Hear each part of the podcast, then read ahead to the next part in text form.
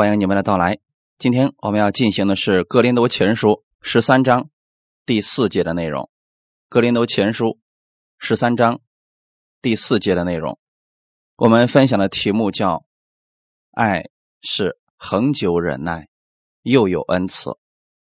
我们一起先来做一个祷告。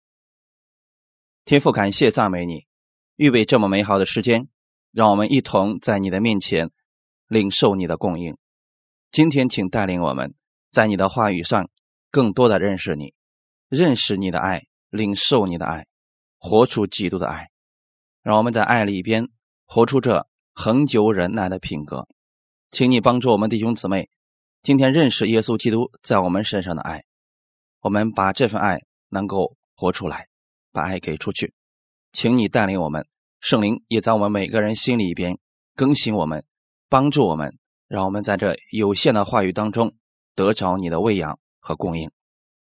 感谢赞美你，奉主耶稣的名祷告，阿门。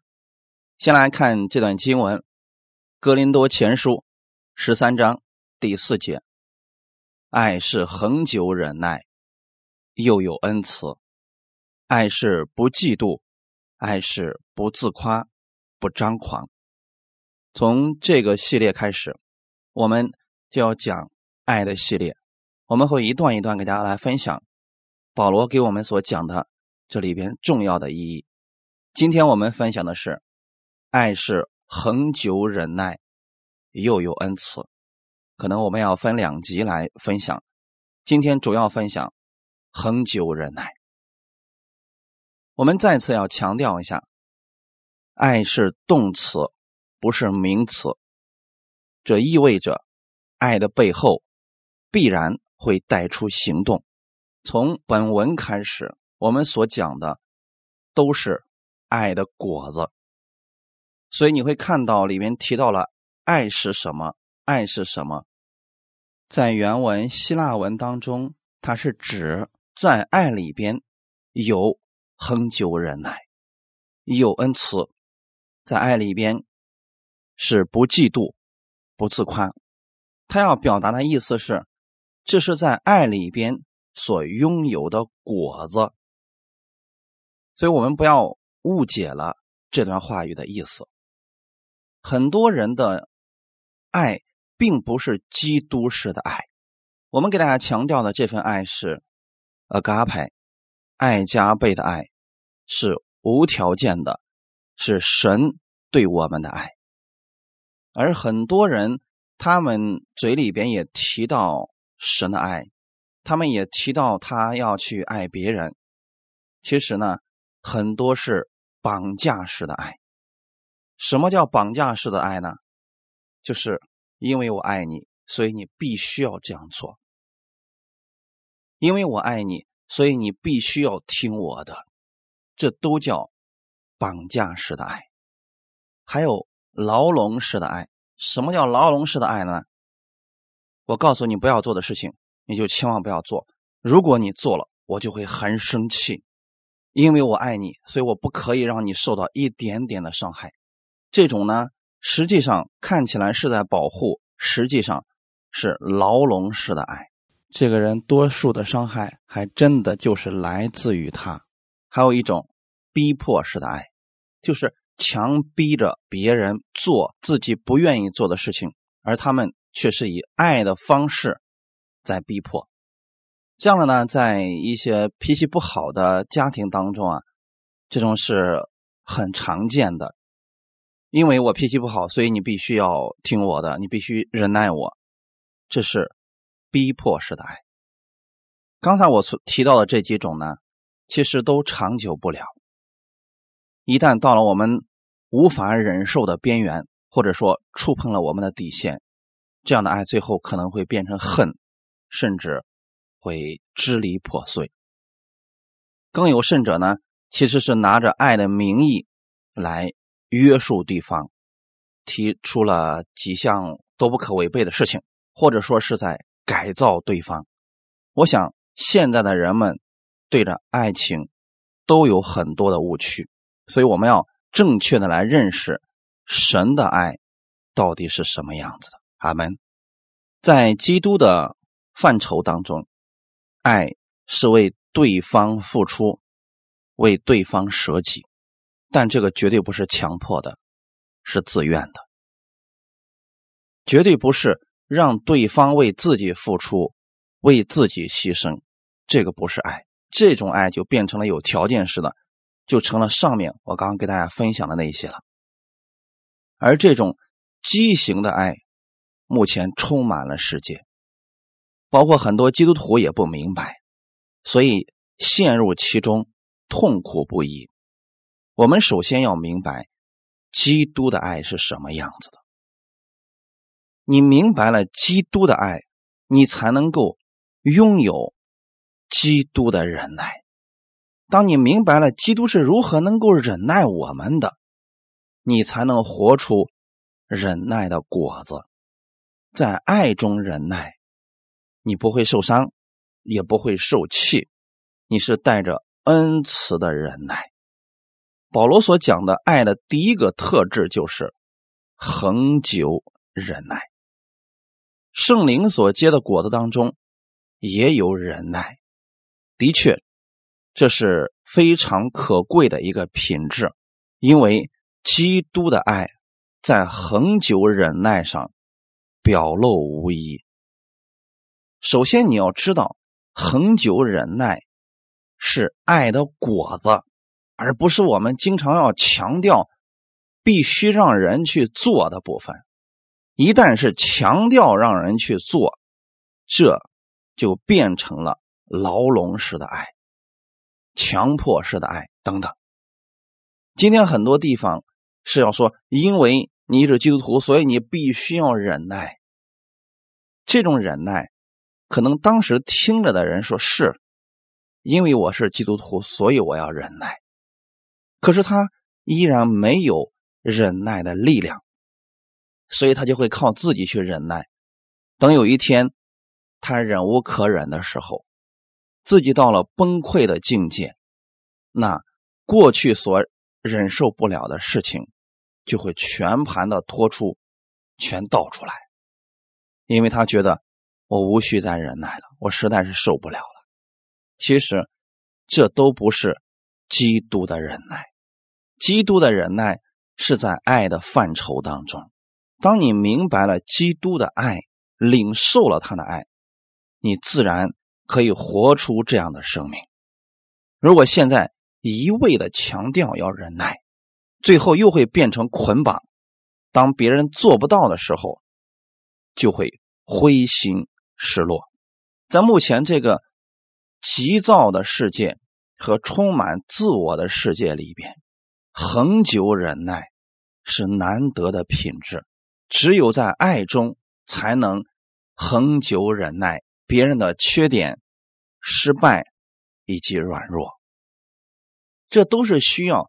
我们从基督而来的力量，而这力量的原动力是爱，而不是说因为你是基督徒，所以你必须这样做。这是长久不了的。恒久忍耐，表明是一个人被压迫了、受委屈了，或者被不正当的控告、受逼迫的时候，依然。能够在安息当中，他外面的行为不受这些影响，这是果子。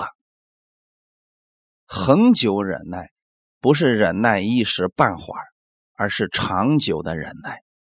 也许有些人凭着坚强的意志而忍耐别人的缺点、错误，或者忍受别人的逼迫，但是他无法做到。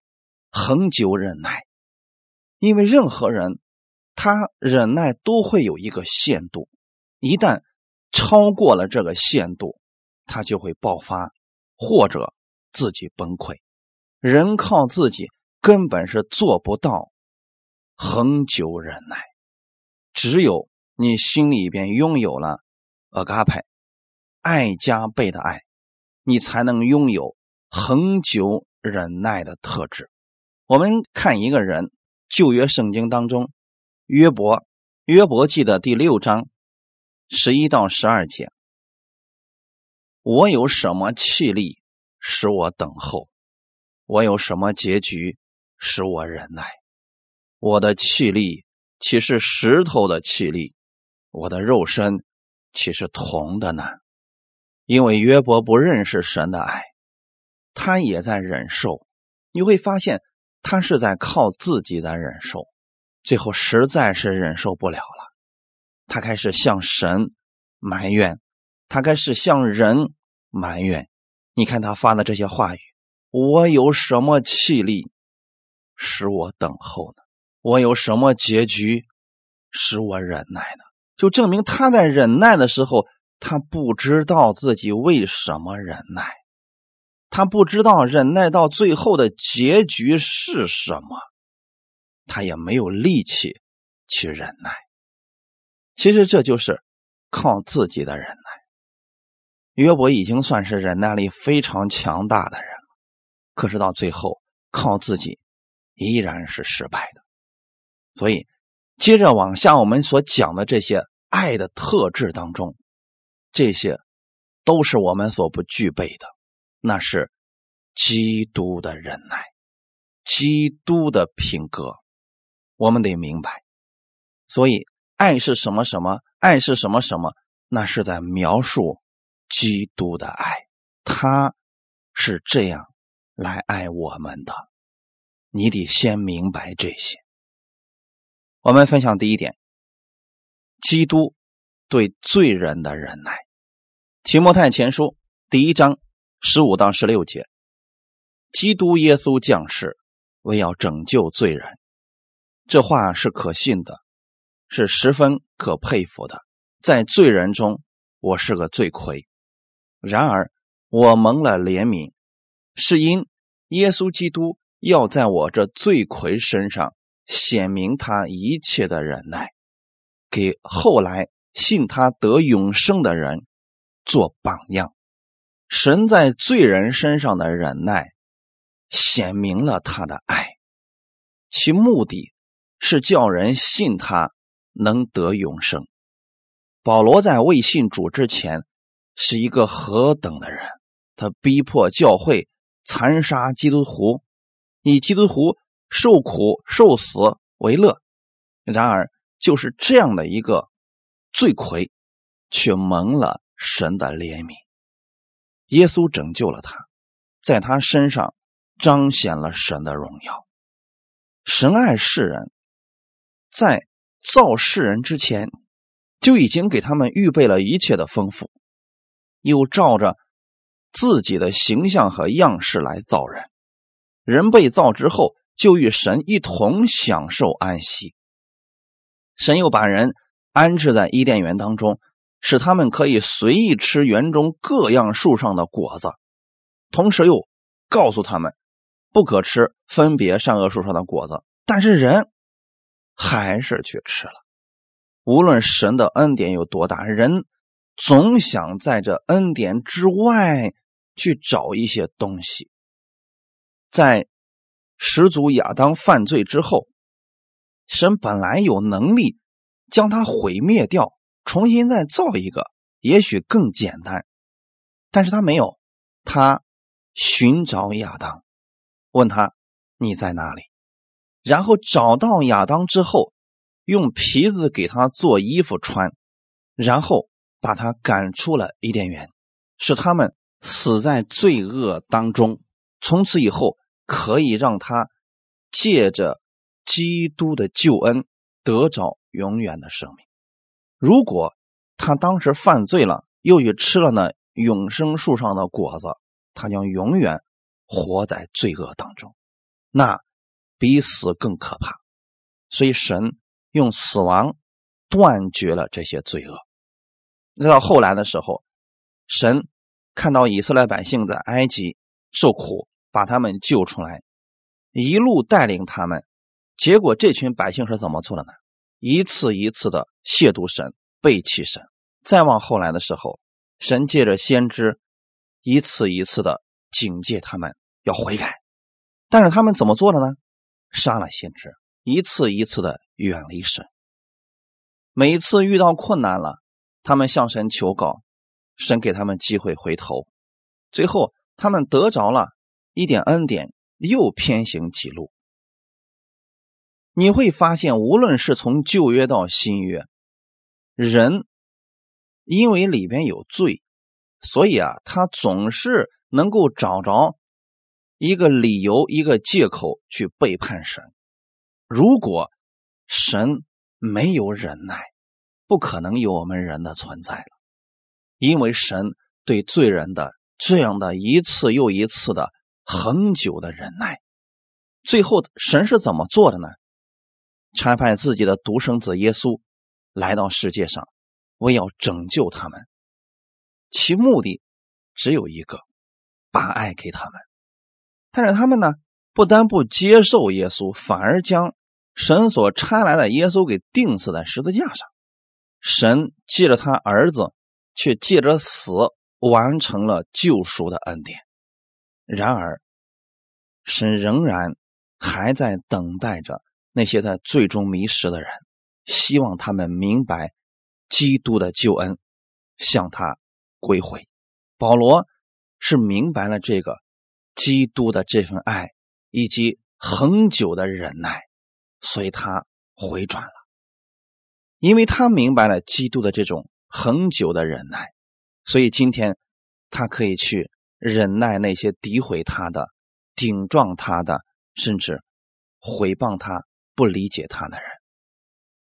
那你也发现了，耶稣来的时候，用各式各样的方式，让人知道日子近了，要悔改。他不断的向人去传扬着天国的福音。用尽了一切的忍耐面对罪人，可是呢，遇到的这群以色列百姓是一次又一次的顽梗和悖逆，他又一次一次的忍耐他们。耶稣以及耶稣的门徒在传福音给世人的时候，都需要有忍耐的心，而这种忍耐是面对这群罪人的狂妄和无知。甚至要面对这群人的恶毒和不幸，在面对这群人的时候，你需要有恒久忍耐的力量，而这个力量，它的前提和原动力一定是基督的爱，否则你做不了传道的工作，也创做不了拯救人的工作，因为你要忍耐罪人。忍耐是在爱里边所结出来的果子，就像神忍耐我们一样，他知道我们是什么样，可是他还是依然把自己的爱子差派下来为我们而死，以此来拯救我们，使我们能明白他的这份爱。如果不是因为神爱世人，他完全不必如此忍耐。直接毁灭掉这个世界，再造一个，比这个简单多了。但是，因着神的爱，他恒久忍耐了我们，是希望我们明白他的爱，甘心领受他的爱，在他的爱里边去顺从他。不管人怎么样的犯罪作恶，只要愿意悔改。转向神，神都用他伟大的爱来接纳我们。你可以看到，耶稣给我们立了榜样，这是他对罪人的忍耐。无论他们多么的顽固不化，多么的可恶可恨，多么的不值得赦免，可是主还是用百般的忍耐来对待他们，用一切的忍耐。来等候他们，目的就是希望他们有一天心回转过来，相信耶稣，明白基督的这份爱，然后他们就得着生命了。今天我们得明白，主耶稣对我们的忍耐，是因为爱的原因。只有你明白了这份爱，你对你的亲人、朋友。同事，或者那些逼迫你的人，你才能用忍耐的心来对待他们。用忍耐的心来为他们祝福，用忍耐的心等候他们悔改。在这里，我给大家讲一个过去非常有名的一个宣教士，他的名字叫马里逊。马里逊是英国派到中国的第一位基督教传教士。他在清朝的时候来到中国。用了七年的时间，才带领了一个中国人信主。他在中国传道二十七年，只见到了十个人受洗归入了基督。但是这十个人不简单，每一个人都像基督的门徒一样，非常的确信基督。那么今天很多人追求的是什么呢？向更多的人炫耀自己下面有多少信徒，有多少人因着自己得救。你去问一下他下面的人，有多少人真正明白了基督的这份救恩，并且愿意像基督那样活着？没多少人。可能我们觉得马里逊很失败。可是，在主看来，这十个人非常有价值，因为他们的信已经拥有了基督门徒那样的信，为人舍己的信。这是需要你有恒久的忍耐去对待这些人，去栽培这些人，去帮助这些人。哈利路亚！所以，这是基督的爱所结出来的。忍耐的果子。我们分享第二点，耶稣对门徒的忍耐。我们先来看其中的第一个部分：耶稣忍耐门徒的信心不足。马太福音十七章十四到二十节。马太福音十七章十四到二十节。耶稣和门徒到了众人那里，有一个人来见耶稣，跪下。说：“主啊，怜悯我的儿子，他害癫痫的病很苦，屡次跌在火里，屡次跌在水里。我带他到你们门徒那里，他们却不能医治他。”耶稣说：“哎，这又不信又被拗的时代啊！我在你们这里要到几时呢？我忍耐你们要到几时呢？把他带到我这里来吧。”耶稣斥责那鬼，鬼就出来，从此。孩子就痊愈了。门徒暗暗的到耶稣跟前说：“我们为什么不能赶出那鬼呢？”耶稣说：“是因你们的信心小。我实在告诉你们，你们若有信心，像一粒芥菜种，就是对这座山说：‘你从这边挪到那边，它也必挪去，并且你们没有一件不能做的事了。’”在四个福音书里面，我们常常看到耶稣带领门徒，有很多时候是指责门徒的小信，但是他知道门徒们的小信，主却没有定罪他们、打击他们，仍然忍耐和帮助他们。所以弟兄姊妹，指出他们的问题，这是耶稣必须要做的事情，是因为爱的缘故。如果不指出他的问题，这就不是出于爱了。耶稣先指出他们，指责他们的不幸，但是并没有放弃不理他们。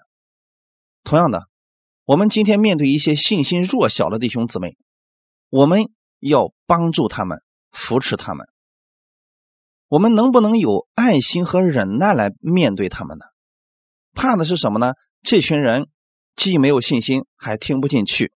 那这样的情况下，你可以爱心的责备。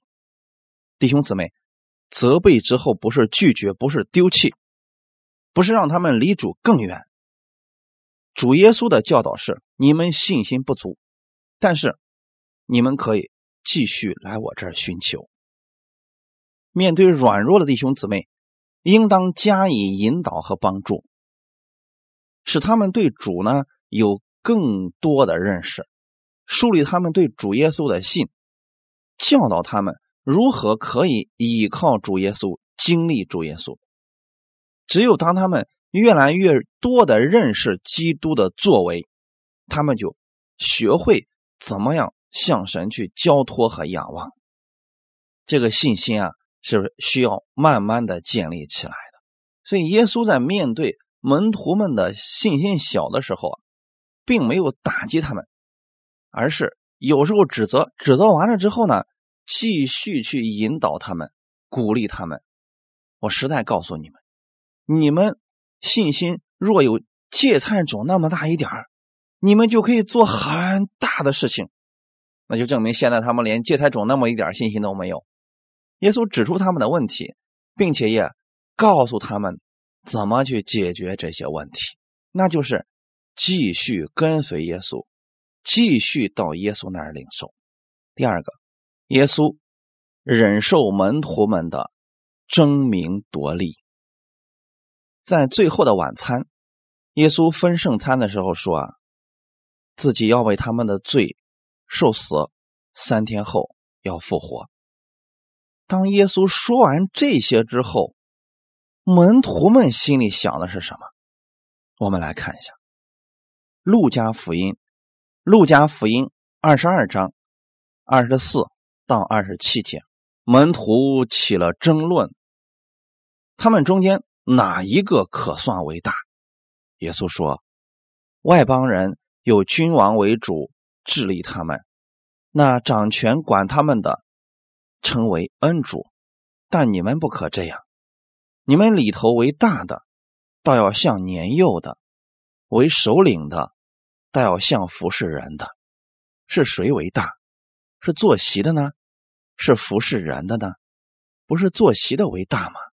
然而。”我在你们中间，如同服侍人的。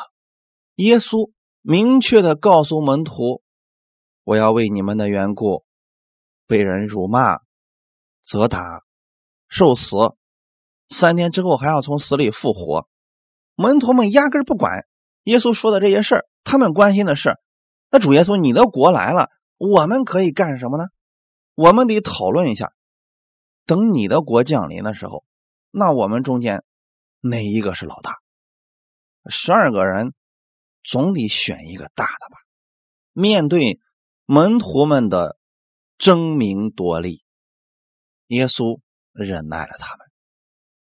耶稣没有说：“你们跟随我三年多了，我都快要死的人了，你们竟然想的还是为自己怎么样去争一个名、夺个利。”耶稣没有这样打击他们，耶稣只是说：“你们现在所想的是世人的方式，世人一心为自己，包括做君王治理的也是为自己，他让别人称自己为恩主，但你们不可这样，你们中间为大的，倒要像年幼的，这个意思是什么呢？”在耶稣基督里边，如果你愿意做大，就要像服侍人的。你站的位置越高，你服侍的人越多。今天你可以说，你的信众有一万名，那你要服侍这一万名，要不然给你再多的人，如同没有，因为你服侍了多少人，神才纪念你，纪念你为他们付出的。就算你说。你手下有十万人，如果耶稣不认可，你说了的是没有用的。所以重点是，你为大，就要去做服侍；为首领的，就要去服侍人。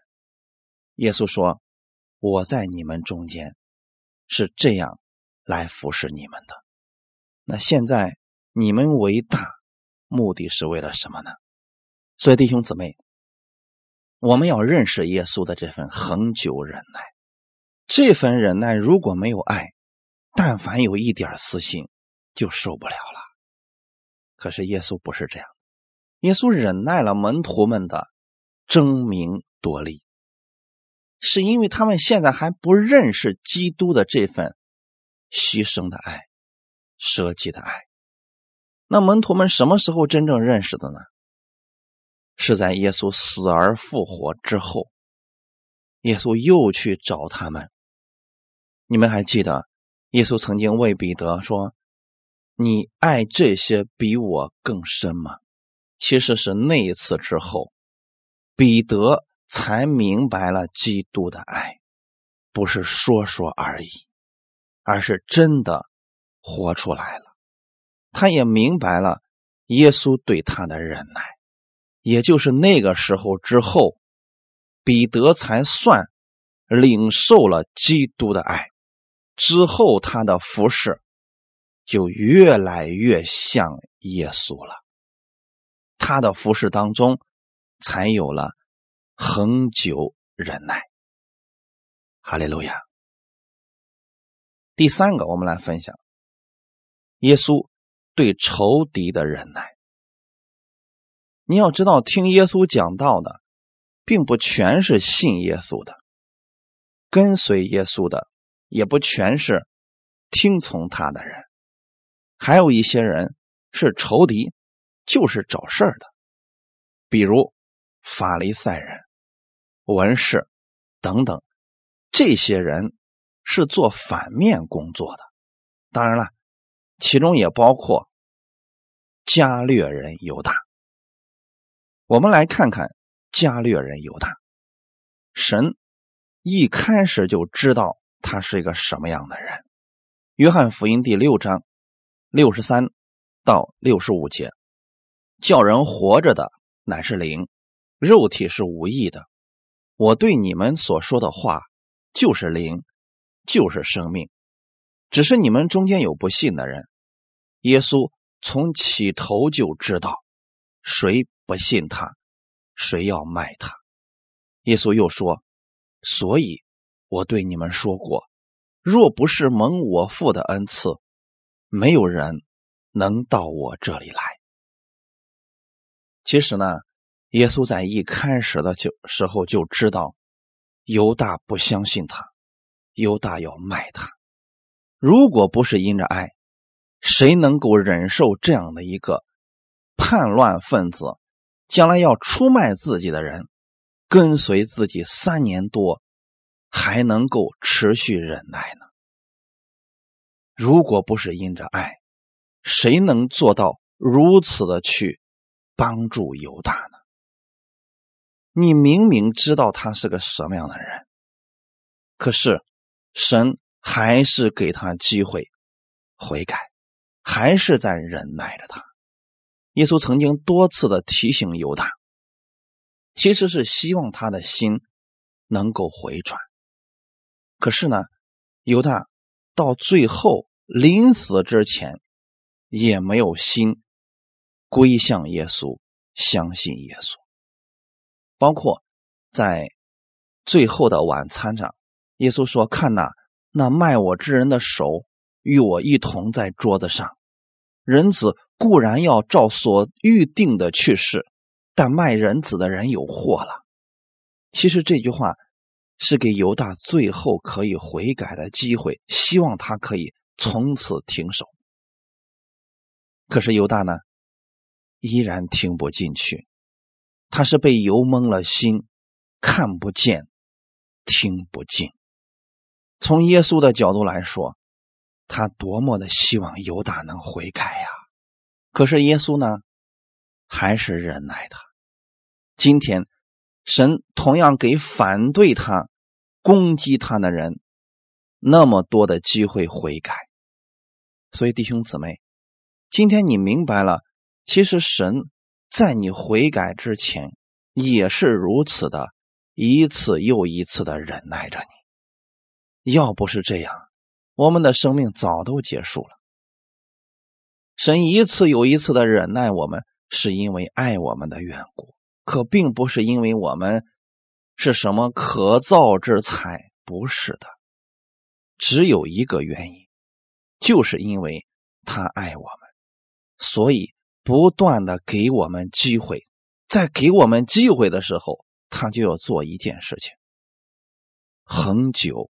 忍耐我们，无论我们怎么样对待他，他都忍耐我们，给我们机会回转。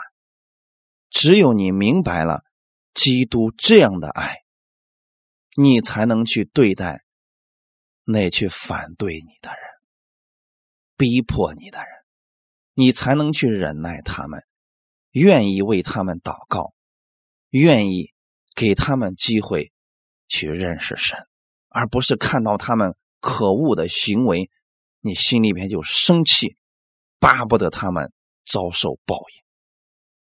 其实，当你里边充满了基督的爱。你就可以很轻松的结出恒久忍耐的果子来。这种忍耐里边没有伤害，没有生气，更多的是怜悯，是为他们感到可惜。所以弟兄姊妹，只有你明白了基督这样的爱，你才能够结出这忍耐的果子。因为人要忍耐的时候，一般来讲，领导的事情都是不公平，或者说需要你用忍耐的心去等候。我们看一段经文，《彼得前书》第二章二十到二十三节，这是主耶稣最伟大的忍耐。《彼得前书》第二章二十。到二十三节，《彼得前书》第二章二十到二十三节：你们若因犯罪受责打，能忍耐，有什么可夸的呢？但你们若因行善受苦，能忍耐，这在神看来是可喜爱的。你们蒙召原是为此，因基督也为你们受过苦，给你们留下榜样。叫你们跟随他的脚踪行，他并没有犯罪，口里也没有诡诈，他被骂不还口，受害不说威吓的话，只将自己交托那按公义审判人的主。阿门。这段经文其实把耶稣的忍耐表现的淋漓尽致。其实也让我们明白了，我们只有领受了基督的这份爱，你才能做到恒久忍耐。你们别忘记了，耶稣来到世上的时候，他依然是有权柄，是有能力的。在科西玛尼园的时候，他阻止了他的门徒们去靠着血气去征战。他说：“你们难道不知道？”我可以让我父差十二营的兵过来吗？其实不用那么多，一个天使过来，这群人就死光光了。可是耶稣他没有这样做，他甘愿放弃了自己的主权，被这些人蹂躏，被这些人咒骂，他还不还口。他受害的时候也没有说。吓唬他们的话，您看，今天很多人往往是口出狂言，临死之前怎么也得骂几句啊，表现一下自己里边的愤怒，或者说在面对敌人的时候吓唬吓他们，咒诅一下他们。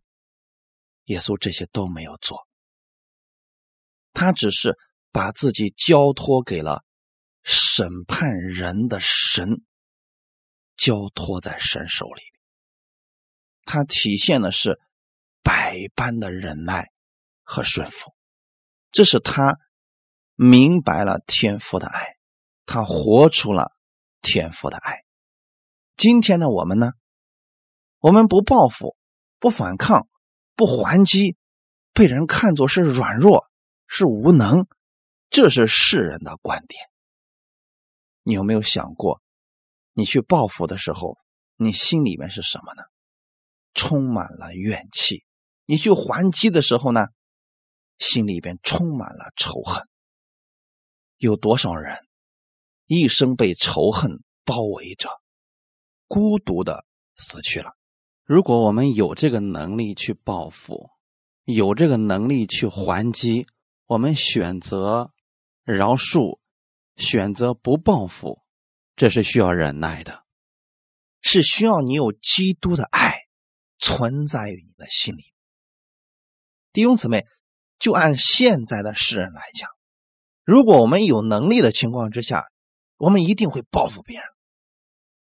很多人呢，一定会代表正义去消灭那个所谓邪恶的人。所以说啊，神有时候啊，没有给我们说出咒诅的话，别人就死，这是保护我们，也保护其他人，给别人一个机会来悔改呢。其实呢，想着一定要去报复别人的人。一定要去还击别人的人，他还是不明白基督的爱，甚至他们把基督的这个忍耐当作是软弱无能。其实他不知道什么叫做十字架的爱，所以他没有真正的忍耐。耶稣有这个能力，却没有使用他这些权柄，甘心的忍耐。顺从了天父的旨意，他用最大的爱心去宽容和等候那些逼迫他的人悔改。而今天呢，我们面对伤害我们的人，我们如何去忍耐呢？如果你不明白基督的爱，你真的忍不了的，你会越忍越受伤，越忍。越觉得自己窝囊，你根本就饶恕不了他们呢。你怎么去爱他们呢？除非你明白了神的爱，爱加倍的爱，无条件的爱。因为爱你，所以恒久忍耐你；因为爱你，所以一直忍耐等候你的改变。他看的不是你现在这个生命，看的是你以后结出他果子的那个生命。耶稣看门徒是这样的，他看的不是现在门徒的狂妄无知，而是看到了以后他们可以为基督舍命，可以为了基督的缘故去忍耐人，忍受逼迫，忍受毁谤。约翰如此，彼得如此。保罗也如此，都是因为明白了基督的爱，所以恒久忍耐别人对他的逼迫。这不是对仇敌的纵容。切记，弟兄姊妹，神让我们明白他的爱，去恒久忍耐，是保护我们，是让我们可以在他的爱里边得着真自由。你可以在他的爱里边自由的去忍耐别人，自由的去帮助别人，自由的去把爱给出去，却不受别人的捆绑，不受别人的影响。这一点大家能明白吗？因为你里边存的是基督的爱。所以，不管这个人现在能不能理解，你都愿意为他付出。你不是看到这个人不理解你，你马上就生气，你觉得你自己的付出都打水漂了，你觉得自己的付出是对牛弹琴，你就会很生气。这不是真正的爱。真正的爱是你付出给他了，他不理解，你持续的付出，直到有一天。他明白了，就算他会反反复复，就算他会说话不算数，但是你还是忍耐他。其源头是因为你有力量的供应，这力量的供应就是基督的爱。因为你知道，这个人一旦明白了这份爱，他就能站起来，活出自由的生活。从此以后。不在恨里，不在凡事计较里边，而在凡事感恩当中了。只有你明白基督的这个爱，你才能结出忍耐的果子。而这个忍耐当中是带着恩慈的。恩慈原文当中是仁慈的意思。我们下回给大家讲你的忍耐。不是痛苦的忍耐啊，不是不行，我怎么也得忍受着他，因为他是我的亲人，因为他是我的爱人，因为他是我的孩子，因为他是我的老板，所以我必须得忍。我就是打碎了自己的牙，吞到肚子里边，我也得忍耐他。不是这样的，而是带着仁慈的忍耐。那种忍耐当中没有痛苦，更多的是怜悯。阿门。最后，我们看一段经文，《铁撒罗尼迦后书》第三章四到五节，《铁撒罗尼迦后书》第三章四到五节。我们靠主深信，你们现在是遵行我们所吩咐的，后来也必要遵行。愿主引导你们的心，叫你们爱神，并学基督的忍耐。只有当你明白了基督的爱，明白了他对你舍己的爱、牺牲的爱。你才能活在忍耐的生活当中，所以这里边说的是，愿主引导你们的心，叫你们爱神，并学习基督的忍耐。如果你不知道为什么耶稣要忍耐你，你又为什么要去忍耐别人呢？理由是什么呢？盼望在哪里呢？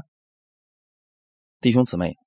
你要相信的是，今天你忍耐别人，在主面前是有赏赐的；在人面前，这个人回转过来了，你会得着一个恒久的朋友，这是不一样的。只有经过了这个阶段的友情、爱情、亲情，才是长久的。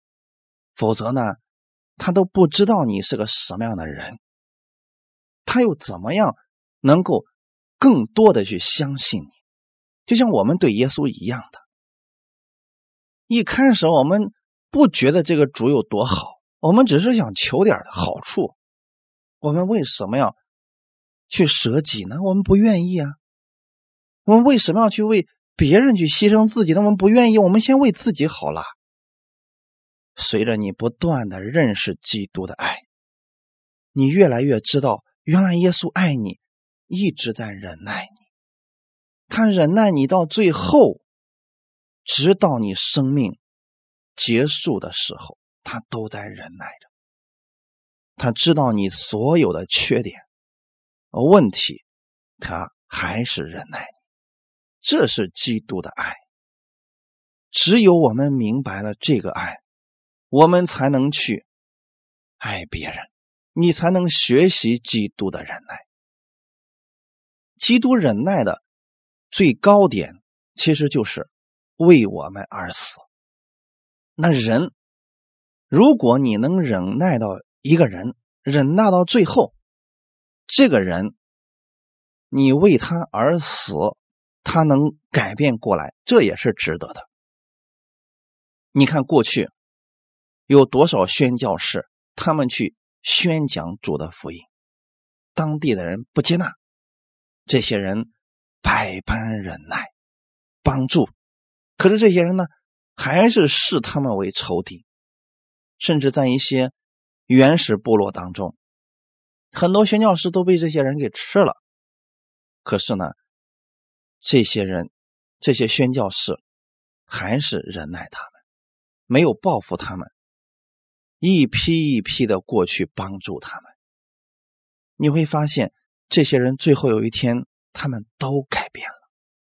他们透过这些人的身上，看到了基督的爱。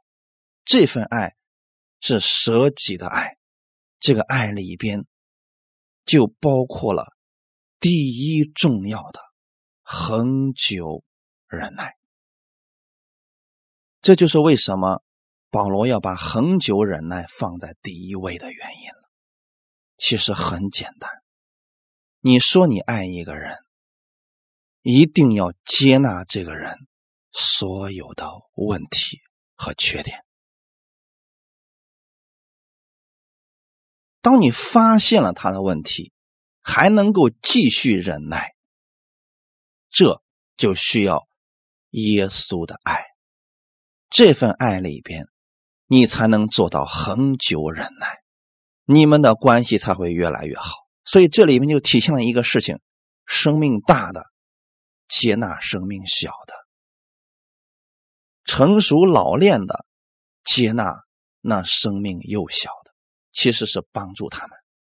我们领受基督的爱，活出这份爱，领受基督的忍耐，才能活出这份忍耐。愿意我们所有的弟兄姊妹透过今天的分享，我们明白基督对我们的忍耐，然后不断的领受他的爱，领受基督对你的恒久忍耐以及接纳，你就可以。在他的爱里边，自由的去忍耐别人，给别人机会回转，给别人机会成长。感谢赞美主，愿神赐福我们所有今天听到的弟兄姊妹，让我们在他的爱里边，先活出第一个美好的品格，恒久忍耐。神赐福大家，我们一起来祷告。天父，感谢赞美你，谢谢你今天带领我们，帮助我们，让我们明白基督的爱。基督的爱不是说说而已，而是带出了行动。直到今天为止，耶稣依然在忍耐着我们，他忍耐我们，还赐福给我们，不断的给我们成长的机会。这原因就是因为他爱我们。所以他更愿意把他的爱给我们，让我们也活出恒久忍耐的品格。主，请你帮助我们所有听到的弟兄姊妹，让我们在基督的爱里边忍耐，我们结出这忍耐的果子，这是爱的果子。我们不愿意活在恨中，活在捆绑当中，我们愿意活在你的爱里，主啊。你把这份自由赐给我们，让我们弟兄姊妹领受你的爱，自由的去忍耐别人，自由的去帮助别人，把爱传出去，让更多的人透过我们看到基督的爱。哈利路亚！感谢赞美主，一切荣耀都归给你。愿我们的天父今天得着荣耀。奉主耶稣的名祷告，阿门。